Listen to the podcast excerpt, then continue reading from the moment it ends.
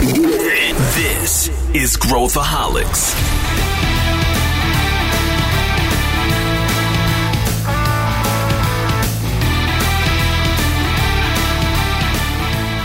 Olá pessoal, esse é Pedro Weingärtner, sou o CEO da ACE e esse é Growthaholics, o podcast da ACE, onde a gente fala sobre inovação, empreendedorismo e traz conteúdo para você. O tema de hoje é quente. Hoje a gente vai falar sobre métricas e a pergunta que a gente vai tentar responder é: quais são as métricas que a sua startup deveria acompanhar? e a gente vai discorrer de tudo que você pode imaginar, desde uh, métricas mais básicas até como a gente aplica essas métricas na prática no negócio. Recomendo que você pegue um bloquinho para anotar, porque tem muito conteúdo pela frente.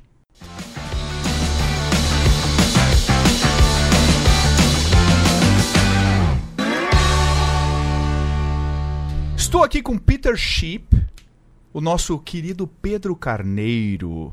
Bem-vindo ao nosso podcast de novo. Obrigado, Pedro. Obrigado por, por me convidar aqui de novo. O que, que você faz na ACE, Pedro? Eu sou responsável pelos processos de seleção e investimento em startups lá na ACE. Legal. E é o nosso guru das métricas e justamente por isso ele está aqui hoje. E também não podia deixar de estar o meu querido Felipe Collins. É uma honra estar mais uma vez neste estúdio ao lado de Pedro Weingarter e do meu grande amigo e guru das métricas, Peter Schick. Os dois terços desse podcast são Pedros, não pode dar errado. Vai ser uma discussão importante hoje. Nós temos aqui um. Uh, pa parece simples, mas tem muita muita startup que tem dúvidas sobre o que, que eu devo acompanhar, em qual estágio, quais são as métricas principais, o que, que elas significam, e a gente vai fazer hoje aqui um apanhado de tudo que a gente deveria acompanhar por estágio das startups, por tipo de modelo de negócio e. E a gente vai tentar esclarecer boa parte das dúvidas que o pessoal tem quando nos manda mensagem aqui para Ace. Então, vamos começar de maneira bem simples. Uh, outro dia eu estava falando com um empreendedor e, e esse empreendedor sabe aqueles empreendedores bem hacker, bem, bem técnicos? E ele abriu um dashboard para mim. A startup dele faturava algo em torno de 20 mil reais por mês. Ele abriu um dashboard que parecia o cockpit da NASA. Parecia o Elon Musk no lançamento do SpaceX lá do foguete. Eram indicadores para todos os lados. Eu cheguei a escorrer uma lágrima quando eu vi. Mas esse cara, ele consegue gerenciar o negócio com esse monte de métrica? Ou, ou, ou, ou isso aí é over? Me comentem um pouquinho isso aí. Vamos, vamos, vamos aquecer com isso aí. Olha, entre o empreendedor que tem o dashboard da NASA e o que não sabe rigorosamente nada sobre as minhas métricas, eu fico com a primeira opção. Ainda assim, você só olhar e analisar as métricas e um monte de opção sem ter ações a elas ou sem saber como é que uma influencia a outra, não é o melhor para o empreendedor. Então, se antes a gente tinha as pessoas que não sabiam que métricas a sua startup se a sua startup tinha, agora a gente tem as que tem um monte de métrica e nenhuma delas diz nada. Eu acho que ainda dá para fazer melhor. Métricas têm que ser controláveis, acionáveis, você precisa ser capaz de diagnosticar e tomar uma decisão de negócio com base naqueles indicadores. E principalmente para os novos negócios que são muito mais digitais, dados é o que não falta, né? Então, quando a gente vê esse tipo de dashboard, a gente tem todas as informações que a startup tem ali na vida dela é, em um dashboard direto com o empreendedor. Agora, uma das coisas que é mais difícil e mais importante é entender quais daquelas métricas realmente importam para o seu negócio de acordo com o estágio e a estratégia que você tem. Então, conseguir limpar essa sujeira e é, ter o contato direto com realmente o que importa e construir uma estratégia em cima disso, é isso que é importante. Eu sempre acho que tem uma pergunta que quebra todo mundo que tem ou não tem métricas, que é a pergunta e daí? Ou com a sua variante por quê? Se o empreendedor não sabe responder, ele só está acompanhando o número. É, eu, esses dias eu compartilhei, não sei se vocês chegaram a ver, eu compartilhei no Slack da, da ACE, do time da ACE Startups, eu compartilhei o, o, um reporte de investidores que o Twilio, a Twilio, a empresa, né, que é, é fantástica, uh, com, é, usava no início, há quase 10 anos atrás, ou, ou, ou 10 anos atrás, e a empresa estava faturando 100 mil dólares por mês, quer dizer, ela estava num estágio que tem várias startups uh, que estão. E eu fiquei encantado com o material, é, porque ela conseguiu mostrar todas as métricas que ela, que, que ela deveria mostrar, mas extremamente focada na estratégia, no tipo de negócio uh, e conectando ela numa narrativa maior explicando por que, que ela está fazendo uh, cada coisa. Eu acho que essa é uma das, das questões chave que fazem uh, um, um, bom acompanhamento de métricas. E eu, e eu, e eu pegando o gancho do Felipe, eu prefiro ter cinco uh, métricas uh, que eu consigo responder e daí de maneira consistente do que 100 métricas que eu nem sei como que eu vou usar, né? nem sei o que, que eu vou fazer com elas. Vocês concordam? Concordo. No, no conceito de Growth Hacking, inclusive em um ótimo livro do Chanel chamado Hacking Growth, tem um conceito chamado North Star Metric, ou métrica estrela do norte, que a gente a portuguesa aqui para métrica central essa métrica, esse número, é o, o indicador central de como você está gerando valor para o seu cliente. O do Uber, por exemplo, é o de número de corridas finalizadas, número de corridas feitas. Ou do Airbnb, número de quartos locados e é, usufruídos pelo, pelo locatário, coisa assim. A partir da clareza de qual é a métrica central do seu negócio, ou seja, como é que você vai ganhar dinheiro, como é que você vai gerar valor para o seu cliente, você pode estabelecer algumas relacionadas. Então, se a gente seguir no exemplo do Uber, por exemplo, número de corridas chamadas, número de motoristas na rua, número de pessoas que baixaram o aplicativo, assim por diante, e aí você consegue ter uma árvore para você influenciar. Se eu aumentar meu número de motoristas, em tanto vai aumentar o número de corridas finalizadas. Você precisa ter um racional do que, que impacta no que. Mas quando você acompanha números ao léu de maneira esparsa, a gente não vê isso acontecendo com tanta frequência. Então a minha primeira dica é descubra qual que é a métrica central do seu negócio. E é, quando a gente fala de, de métricas e, e KPIs, né, é, eu vejo muito as métricas como uma forma de contar a história e a estratégia sem você ter que falar com o empreendedor. Então, quando a gente olha para os KPIs e para as métricas que ele está é, tendo, onde, onde ele aloca o dinheiro dele, qual, qual é a distribuição do time dele, a gente consegue entender a estratégia e para onde ele está indo só olhando para esses números. E é isso que o empreendedor precisa fazer para a própria startup. Né? Então, se a gente olha para os números e a gente não consegue enxergar, é, ou a estratégia que ele está falando para a gente difere muito do que o, o que a gente está vendo na vida real, é, é, um, é, um, é um grande sinal de alerta para a gente. Assim. Então, o empreendedor ele tem que não só acompanhar essas métricas, né, mas também é, conseguir agir e fazer com que as métricas reflitam para onde ele está levando a empresa. Legal. Vamos, vamos entrar no, nas básicas, só para só tirar isso da frente. Quais, quais são as métricas? Só, só para o pessoal conhecer o que é essa terminologia, porque quando o cara senta com um investidor ou coisa assim, o cara pergunta, qual o seu MRR, qual o seu ARR, qual o seu qual é o churn e tal. Vamos dar o cardápio, é isso? Vamos, vamos dar o cardápiozinho básico aqui, para depois a gente é, contextualizar, entender que tipo de negócio deveria olhar, qual métrica, para a gente tentar é, obviamente não dá para generalizar, mas pelo menos a gente consegue dar algum, algum tipo de norte aí pro pessoal. Então vamos começar com as básicas. Quem é que quer começar Bom, aí com. Eu começo por aqui. Antes de começar, eu queria só comentar que existe um fenômeno, fenômeno que todo mundo deveria assistir, que é o Pedro Carneiro o nosso amigo Peter Chip brincando de Lie to Me contra uma planilha. Ele consegue espremer toda a estratégia do empreendedor com base numa planilha muito simples. É um espetáculo que a gente deveria cobrar ingresso. Mas... A gente, pode, a, gente pode, fazer um episódio só com uma planilha, o pessoal pode baixar, e aí eles veem o Pedro Carneiro. E vai explorando. É impressionante.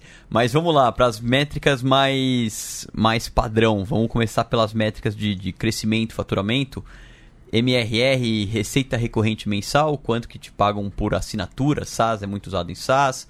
ARR é a mesma coisa anual, você pode ir por faturamento também, puro e simples, se você não for recorrente.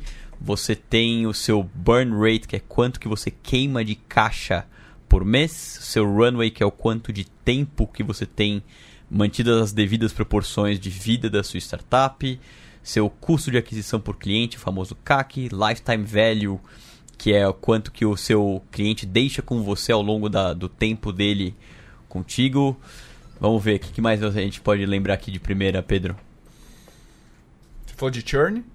Churn, Churn churn, rate é churn é uma que todo mundo sempre comenta, que é o- a taxa de cancelamentos. Geralmente é uma, é uma fração ou uma porcentagem de quantas pessoas deixam de assinar ou que deixam de usar o seu produto por, por mês ou por ano, assim por diante. Um outro indicador importante que a gente pode acompanhar, é, eu, eu gosto muito de acompanhar os indicadores internos, né? A gente, a gente olha muito em crescimento, em growth rate, ou seja, o quanto a, gente, a startup está crescendo, mas se ela estiver crescendo de uma forma desordenada ou desestruturada, a gente vai ter esses outros indicadores que é o runway, o burn rate, o churn, é bem, bem perigosamente ruins aí que a gente precisa acompanhar. Só que por dentro, quando a gente olha e a gente está com um churn alto, por exemplo, a gente precisa olhar qual é o problema do produto ou da abordagem que a gente está tendo com, com o nosso produto, né? E aí coisas que, que acho que o Felipe não, não comentou, é, a gente, a gente precisa avaliar a NPS, que é um negócio que hoje todo mundo já, Net já conhece, mas Score, que excelente. ainda é super importante. E é, tem outras métricas de, de produto que a gente pode não estar olhando para fora, mas que são bem importantes para a gente acompanhar a nossa produtividade de desenvolvimento. Então, se a gente está tratando com um produto digital, é, a gente tem que ver o número de desenvolvedores, qual, qual é o, o- a quantidade de sprints, como que é o, o, o roadmap desse produto está se desenvolvendo, para a gente conseguir colocar de uma forma mais acionável de, ok, eu estou com o churn alto, só que eu vou resolver isso com essa feature que vai aparecer nos próximos três ou seis meses e eu conseguir cruzar essas informações todas, né? Então, se é, eu estou queimando muito caixa e eu preciso trazer mais gente, será que eu consigo trazer mais gente em um tempo que é suficiente para minha empresa não morrer? Ou eu consigo trazer mais lucro em um, em um nível que é suficiente e manter é, os, os clientes satisfeitos? Eu acho que esse cruzamento de, de informações é o que traz os resultados mais, os insights mais interessantes. Eu sempre gosto de analisar também o que eles chamam de métricas piratas, porque é AR, com o perdão do seu fone de ouvido que agora escutou a minha péssima voz, mas são aquisição, quantas pessoas você está trazendo para dentro do teu funil de marketing, de marketing digital, para o seu site assim por diante, ativação, quantas pessoas estão sendo convertidas, então a sua taxa de conversão do, do site ou para uma demo ou alguma coisa assim, receita, que é quantas pessoas estão de fato tirando o seu rico dinheirinho da carteira delas para colocar na sua, retenção, quantas que ficam ao longo do tempo, quantas que deixam, e referral, que é quantas delas indicam o seu produto ou serviço ou startup a outras pessoas, especialmente personas próximas a dela mesma. Geralmente mais, mais uma, uma- uma dinâmica talvez meio, meio eh, quase B2C, né? Essas métricas aí pirata eh, acabam se... ah, embora hoje, hoje muitos produtos B2B têm uma dinâmica B2C com Product-Led Growth e tal, eles estão cada vez, até pelos tickets cada baixos de SaaS,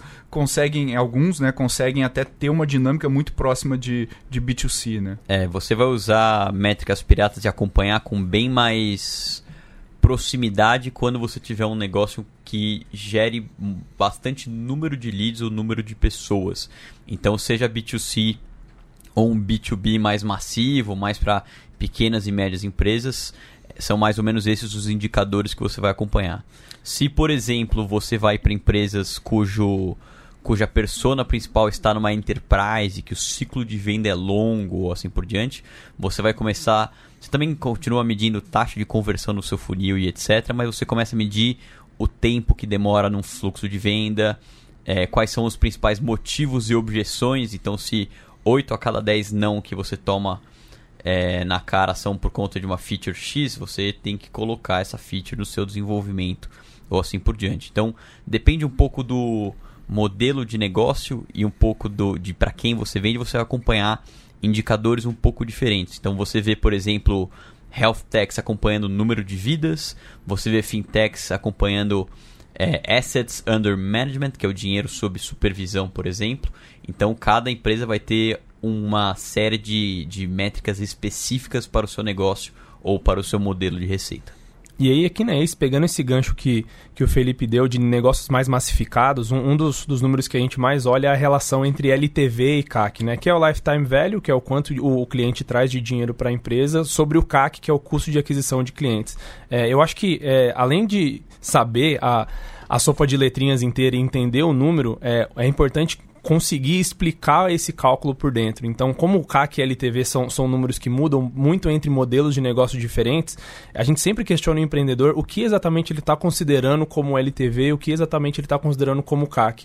Então, é boa é, a gente vê muitas vezes o, o empreendedor, por um- uma diferença aí de interpretação, ele acaba se enganando e, e- e colocando que o custo de aquisição de, de cliente dele é muito baixo, o LTV é muito alto, porque ele está desconsiderando alguns gastos e alguns investimentos que ele está fazendo para poder trazer esse cliente também. Então aqui a gente entra bem, bem a fundo mesmo em entender como que esse número é composto, porque muitas vezes ele é, coloca um número como LTV sobre CAC e eu, ele tá, sei lá, 20, 30, ele tá crescendo pra caramba e tá com uma atração gigante. Só que quando a gente abre o número e vê a composição, a gente entende que ou por é, alguma diferença de interpretação entre nós e ele, ou por algum custo, alguma coisa que ele não está considerando no número, é, ele pode estar se enganando em relação ao nível de tração que a empresa dele está trazendo. Então é importante a gente entrar no, no detalhe nessas coisas. É, v- vamos imaginar, por exemplo, só- só, para tentar ilustrar o que o Pedro está dizendo, vamos imaginar que o cara está num setor ah, onde existe pouca competitividade online, quer dizer, que o custo da, da palavra é, é no Google ou, ou o custo do, do- do- da mídia no Facebook é baixo, que é cada vez mais raro, né, hoje em dia. Mas aí o cara vai lá e ele coloca dinheiro, compra e tal, e ele consegue ter um CAC eh, mais baixo. E aí, e aí a gente acha que isso determina já o sucesso da startup. Quando na verdade a gente sabe que esses canais são canais que não vão perdurar como vantagem competitiva no médio e longo prazo. Pode, vai- provavelmente vai aumentar a competitividade ali, isso sobe o, o custo do- da, da, da, da mídia, e provavelmente utilizar um canal pago tradicional não se torna uma vantagem competitiva para startups. Então, eu acho que esse refinamento da análise que o Pedro está se referindo eh, é muito importante, porque só colocar as métricas de maneira ah, desconectadas que não fazem parte de uma história ou de- não fazem parte de uma estratégia pode induzir tanto o empreendedor quanto investidores ao erro. Então a gente costuma falar CAC por canal, por exemplo. Não, eu tenho um canal que tem um CAC excelente e ele contamina ah, os outros. Quer dizer, quando eu olho o CAC ah, absoluto da empresa, ele pode puxar esse, esse CAC para baixo, que, ma- mas na verdade esse CAC que é baixo não escala, por exemplo. Né? Ou, Ou ele, ele gera, ele gera vendas que, que não, não traz, a, é, mês, não traz a exemplo. tua persona eh, ideal. Então, é, é bem mais eh, um, complexo do que normalmente a visão simplista nos leva a crer quando a gente lê a maior parte dos artigos online. Agora, se a gente pegasse. Vamos pegar alguns tipos de modelo de negócio aqui, só para a gente rapidamente entender ah, a lógica da distribuição da- da- das métricas. Então, se eu pegar um marketplace, o marketplace não vai ter o, o MRR, né? Provavelmente não. É, é, existe existe alguns que tem, claro. Se for SaaS enabled marketplace, É, tem um pouquinho de MRR, mas provavelmente não.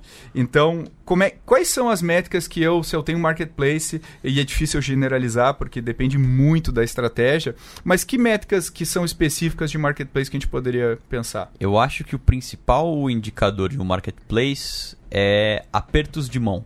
Pode parecer estranho essa isso como indicador, mas aperto de mão é quando a ponta compradora encontra a ponta vendedora e gera algum negócio, porque por modelo de negócio você como marketplace, muito provavelmente você só vai ganhar dinheiro nesse aperto de mão. Então, é, marketplace às vezes tem um pouco de o ovo ou a galinha, será que eu coloco mais cliente para dentro ou será que eu coloco mais fornecedor para dentro ou, ou eu controlo o fornecimento? Mas se você otimiza para apertos de mão, você vai saber tendo essas e outras métricas como relacionadas qual que vai ser o seu melhor desempenho. E olha como é interessante, né? Pegando isso que o Felipe falou e dando um passo um pouco para trás, antes da gente entrar no KPI em si, como que a gente chega nesse número, né? Como que a gente chega que o número importante é encontros ou GMV, que é, o- é o, o valor que é, entra dentro da, da plataforma. Isso deriva completamente da estratégia. Quando você pega um marketplace, para o marketplace que está começando, como é um, é um- um produto que um efeito de rede muito forte, né?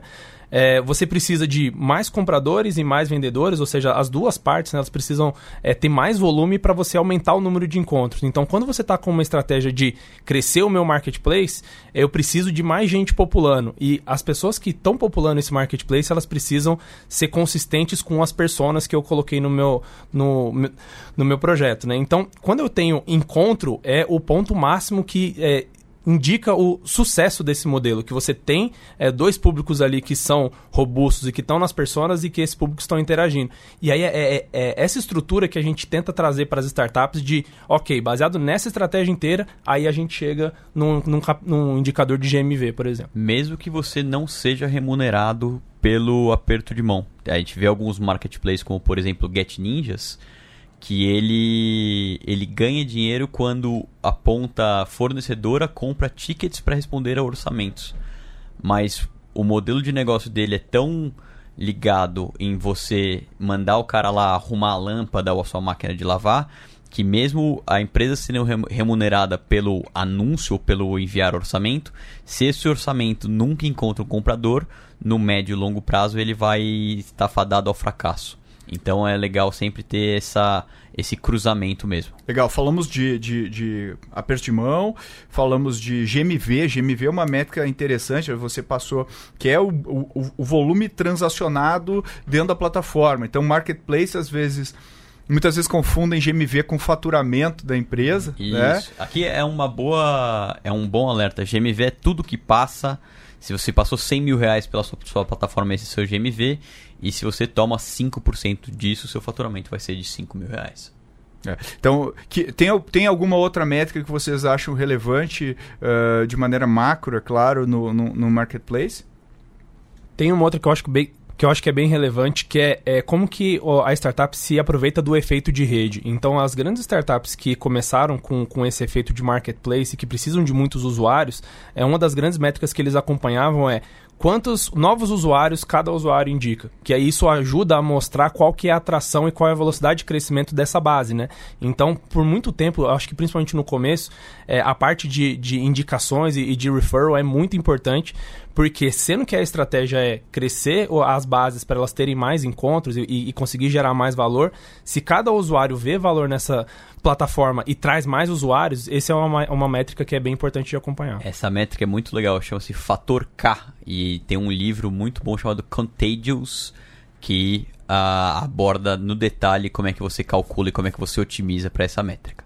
É, eu acho que o fator. Então, se pensando, se o fator K é igual a 1, quer dizer que cada novo cliente, cada novo usuário indica um novo Traz usuário. mais um, exato. E, e isso, consequentemente, vai uh, baixar o CAC. Né? E aí, consequentemente, isso vira uma vantagem competitiva. Então, quando, quando você entra em, em marketplaces.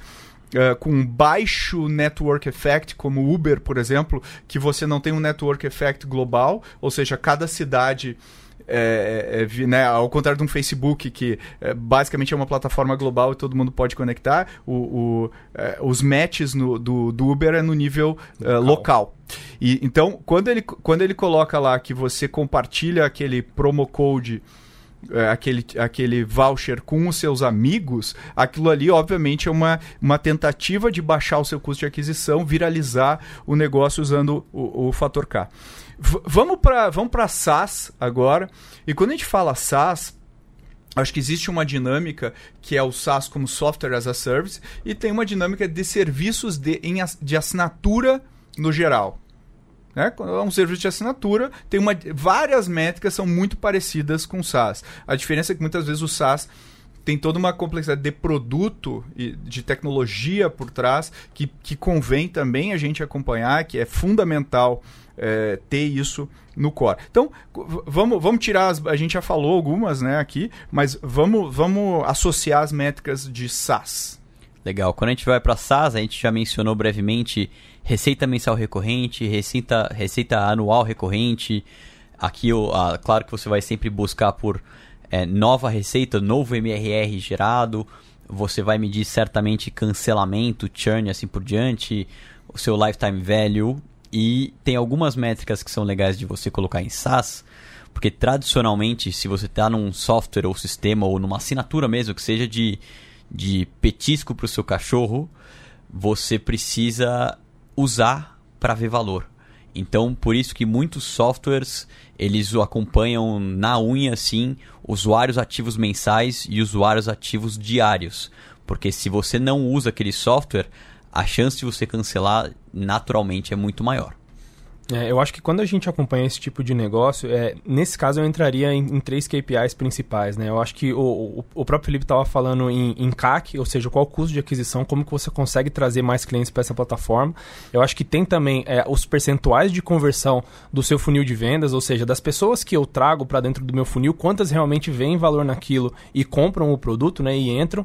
E aí um outro que é um dos mais importantes também é conseguir entrar bem no detalhe qual que é o lifetime value, ou seja, quanto tempo a pessoa ela fica lá até ela cancelar e por que, que ela cancela. Eu acho que quando a gente olha esses números, além só de acompanhar o valor, mas sim conseguir entrar no, no detalhe de por que aquele número está daquele jeito e o que isso significa, isso traz muitas outras frentes de estratégia para você melhorar o produto e melhorar a, a estratégia comercial para poder é, garantir que os clientes vejam mais valor por mais tempo. Então é uma forma de você amarrar uma estratégia de próximos passos com o número que você está tirando do mercado. E aqui você entra também em ticket médio, upsell, cross-sell, quanto que você consegue fazer é, o mesmo número de clientes te render mais dinheiro no futuro. Então você tem uma toda uma estratégia baseada em cima dessas métricas. Eu, eu, eu acho que uh, uh, SaaS é um, é, um, é um bicho que muita gente até confunde, né? O cara o cara tem um marketplace e, e SaaS ficou tão popularizado que o investidor, não, mas qual o seu MRR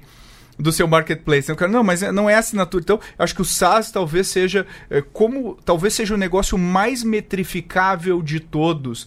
E a dinâmica do SaaS é a mais entendida.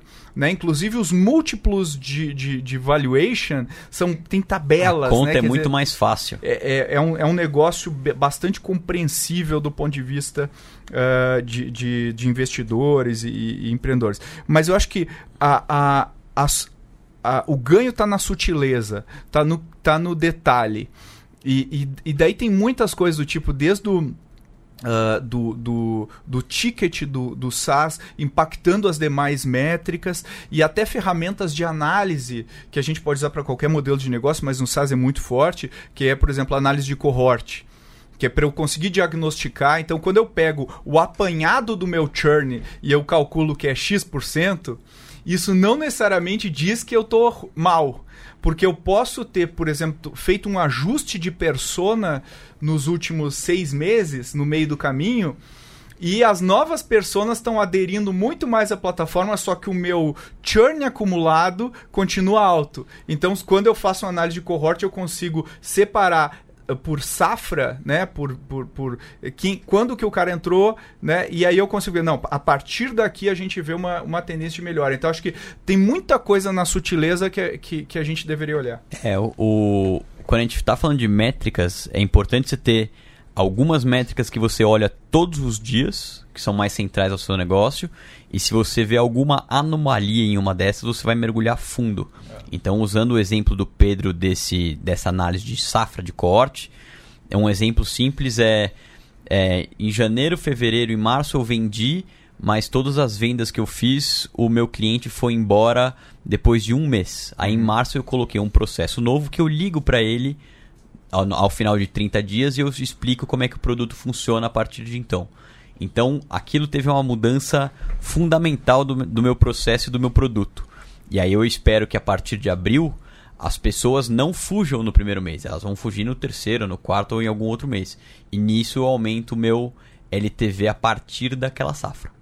É, Acho que se a gente olha qualquer número de uma forma fechada e unitária, né? De pegar, ah, eu tenho churn de 3%. E aí todo dia você bater lá no, no, no time de customer e falar, baixa o churn, baixa o churn, baixa o churn. Não, não adianta, é porque você precisa entender a composição desse número para poder transformar isso em um plano de ação, né? Então, quando a gente olha para um churn, por exemplo, de 3%, a gente consegue abrir esse número depois e entender.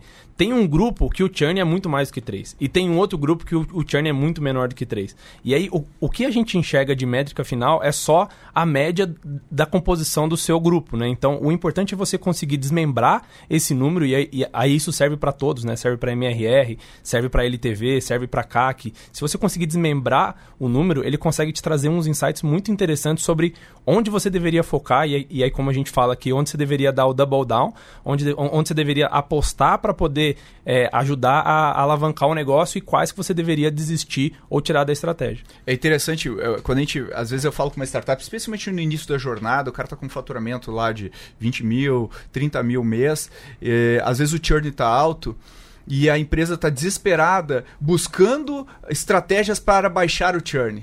E aí ela, ela, ela foca tanto nos cancelamentos que ela não consegue entender a proposta de valor do seu produto. Então ela vai lá, nossa, o cara cancelou. E, e, é porque ele queria uma feature tal. O outro cancelou porque não sei o quê. E aí ela começa a botar um monte de coisa no roadmap e fica um negócio. E aí fica meses, às vezes, fazendo uma feature nova, coloca no ar, o que, que acontece? Nada. Nada acontece. eu já, muda, vi, eu já né? vi muito disso de, de founder inicial muito impressionado com o custo de aquisição.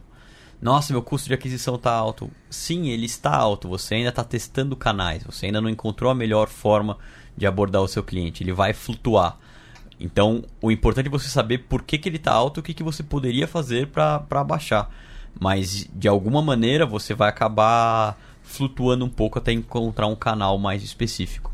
E aí que eu acho que entra é, a avaliação de Pareto, né? Então a gente olha para cada métrica e a gente pensa, ok, eu preciso aumentar isso ou diminuir isso, como que eu mudo essa métrica? E a gente tem sempre os, os 80% do resultado que a gente consegue com as primeiras ações, né? Com as coisas mais fáceis. E como que a gente consegue priorizar, por exemplo, é, quando a gente olha, por exemplo, para churn, a gente não vai melhorar o churn até o churn ser 0,000, porque o esforço ele fica exponencialmente maior, né? Para você diminuir cada vez mais esse número. Só que quando você resolve em parte o problema do churn e resolve os 80% que compõem esse problema, você pode partir para outras métricas e ir melhorando a empresa como um todo. Eu, eu, gosto de dar um exemplo, por exemplo, tem a JetBov, né, do nosso portfólio, que, que pô, são super bons na, na pecuária, uh, tem um software de gestão de fazendas e de, de pecuaristas, e, e, e, uma, ação, uma ação que eles fizeram foi fundamental para a redução do churn foi basicamente, eles viram que no job lá do, do produto da JetBov, o, o, o, pecuarista ele tinha que para imputar os dados do, dos, dos bois que, que, que, que eles estavam, dos lotes né, de bois que eles estavam colocando, ele tinha que pegar, levar muitas vezes o computador para a rua e o laptop e, e, a versão móvel da, da, do, do, do software não, não era boa. Então ele tinha que levar o laptop em cima do carro ou, ou anotar num caderninho e depois passar para o software. E o momento mágico da geração de valor do negócio acontecia quando ele imputava o lote do gado. Então o que, que eles fizeram? Trabalharam muito na parte móvel, então de modo que o, o pecuarista conseguia com muita facilidade imputar, e daí aí como, como se fosse uma reação em cadeia, todo o uso do software melhorou muito e, consequentemente, a retenção e o churn baixou e foi talvez um dos momentos game changers da, da, da história da, da, do produto. Você mencionou a JetBov. JetBov, por exemplo, é uma startup que pode ter indicadores pouco ortodoxos, como, por exemplo, número de cabeças de gado monitoradas. Então, de, tem desde esse exemplo até a Wellbe, que é outra startup nossa de health, ela está otimizando pelo número de vidas monitoradas. Ou a Real Valor, que é aplicativo para você é, fazer a gestão dos seus investimentos, eles estão otimizando para ter um número de usuários ativos e de assets under supervision. Então, quanto que eles conseguem monitorar em termos financeiros dentro do app. E você saber disso vai te dar uma clareza para você nortear a estratégia por um lado ou pelo outro. E aí, quando você começa a ver esses indicadores que são é, os, os, que mais norteiam a estratégia, né, você consegue começar a questionar outras premissas que você colocou do negócio lá no começo. Então, por exemplo, para aumentar o número de cabeças monitoradas, a gente poderia mexer no preço, a gente poderia mexer na proposta de valor, a gente poderia mexer no público que a gente está atendendo. Então, você acaba mexendo com outros quesitos que você já tinha definido do, do negócio para poder achar a maneira ótima de crescer no indicador central. E é para isso que ele serve, né, para você conseguir construir a estratégia da startup naquele momento, porque o indicador indicador central ele vai mudando também com o tempo, mas construir a estratégia da, da startup em, em torno daquilo que você quer alcançar. É, eu, eu, olha que interessante, a gente pegou é, dois modelos de negócio, pegamos Marketplace, pegamos SaaS e, e fomos destrinchando e, e, vimos que tinham métricas específicas do negócio, mas tem métricas que não tem nada a ver com a média daquele tipo de produto que a gente pode aplicar dependendo muito do contexto. E aí o que, o que a gente tem Uh, que entender, que acho que o Felipe deu um bom exemplo aí de outros negócios, a gente tem que entender que depende muito da estratégia, do contexto. E também, e aí é um ponto que eu queria falar aqui com vocês, depende do estágio que está a startup.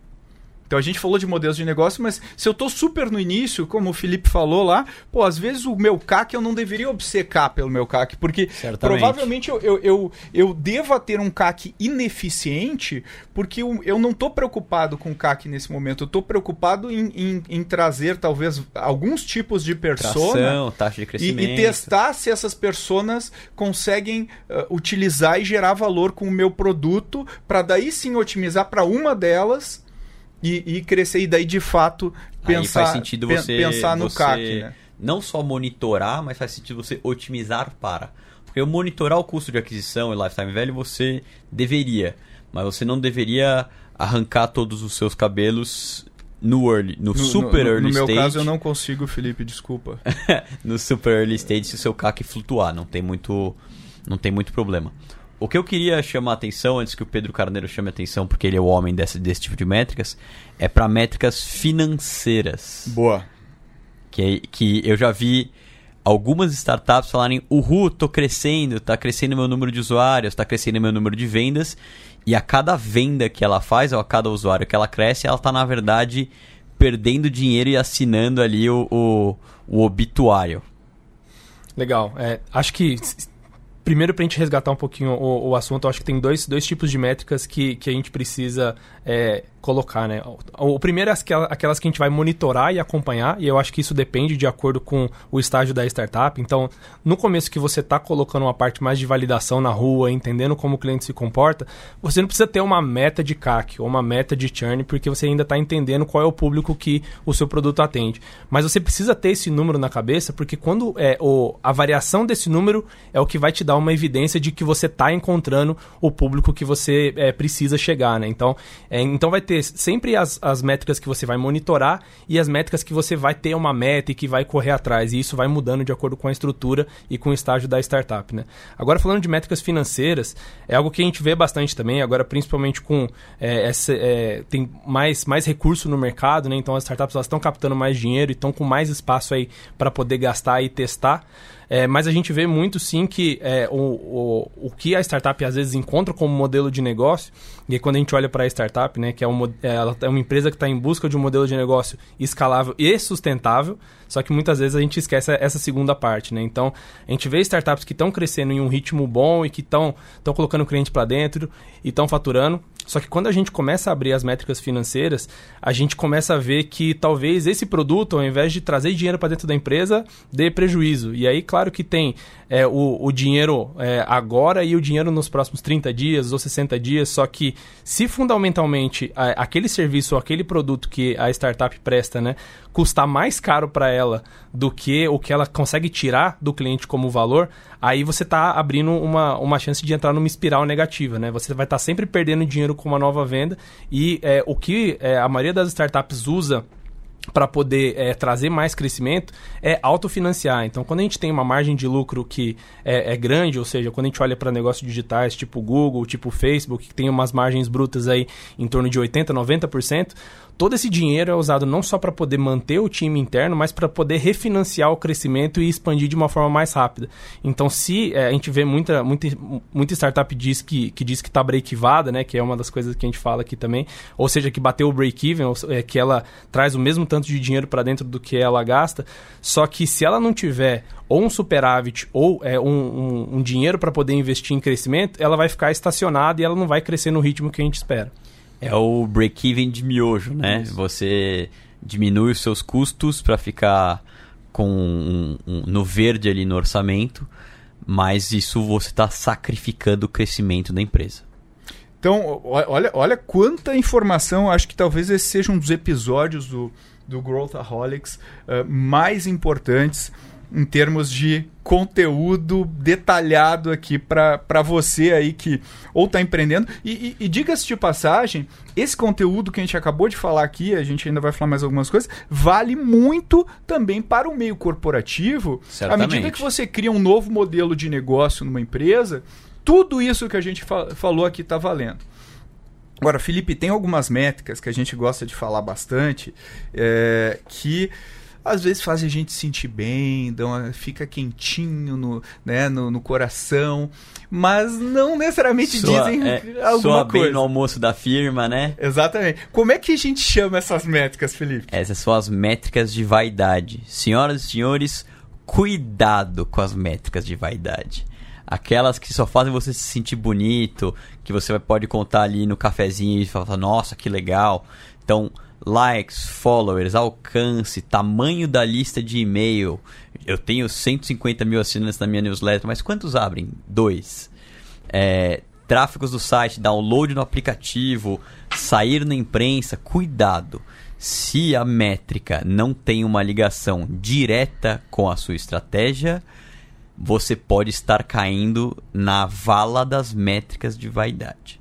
Likes não pagam as contas, Pedro Wenger. É isso aí, a gente tem esse quadro na parede, a gente gosta de olhar bastante para ele.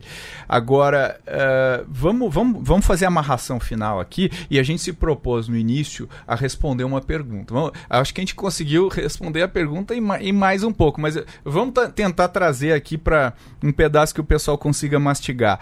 Eh, quais são as métricas que o empreendedor ou empreendedora deveria acompanhar na sua, na sua startup? Vamos lá, é, pra gente listar algumas, né? MRR, que é receita mensal recorrente, é, CAC LTV, custo de aquisição de cliente, e o Lifetime Value, que é o quanto de dinheiro aquele cliente coloca de volta para dentro da, da startup. É, a gente olha também na, na parte financeira o burn rate, que é o quanto que a startup está gastando do, do caixa de investimento por mês. É, o runway, que é, é com o quanto de dinheiro ela tem de investimento, quantos meses restam ali de vida para ela. E o churn rate, que é a taxa de cancelamentos, ou seja, o ritmo que os clientes eles saem da ferramenta. São os principais. Legal. Se você quiser aprofundar um pouco mais, eu iria para número de pessoas que está efetivamente usando o seu produto, então daily active users ou monthly active users, Mal e Dow. MAU e DAO.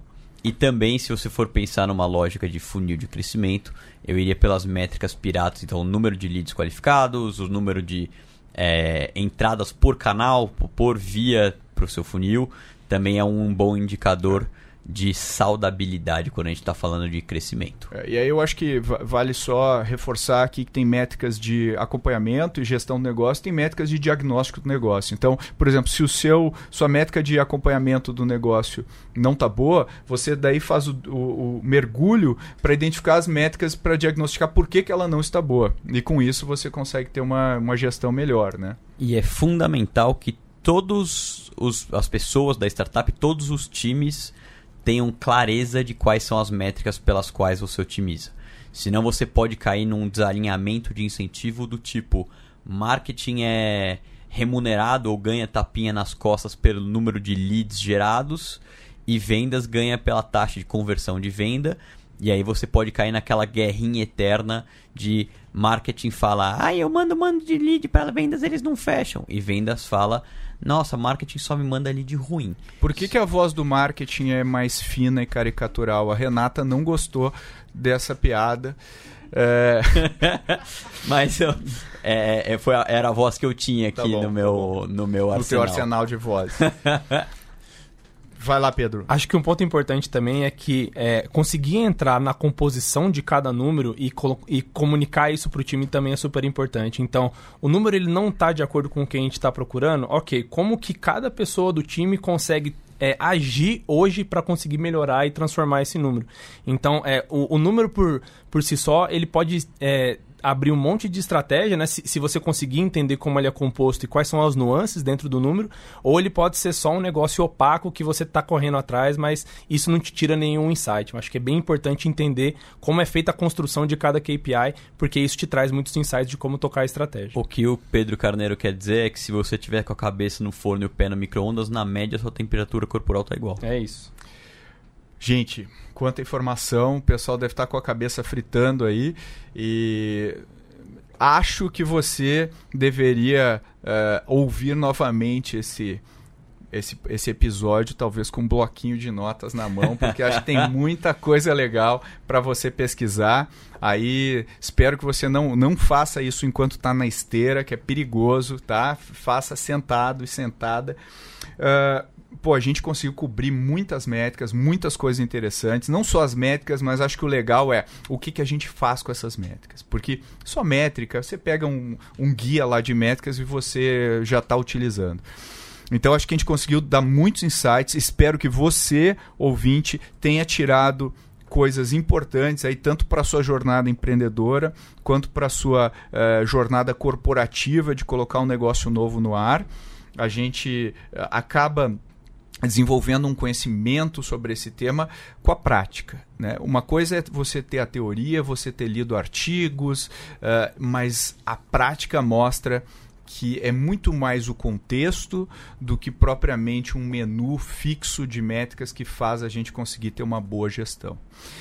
É, queria agradecer o meu amigo Pedro Carneiro. Obrigado pela sua presença. Obrigado por me chamar de novo, Pedro. Estamos sempre aí. E Felipe Collins, pela sua, pela sua eh, enfim, leveza e, e, e, e gra graça né, que você traz para o nosso podcast. Já diria Peter Drucker, o que não se mede não se controla. Boa, boa. Se você uh, acha que a sua startup já está num estágio legal, já consegue uh, ser investida, já consegue ir para um novo patamar.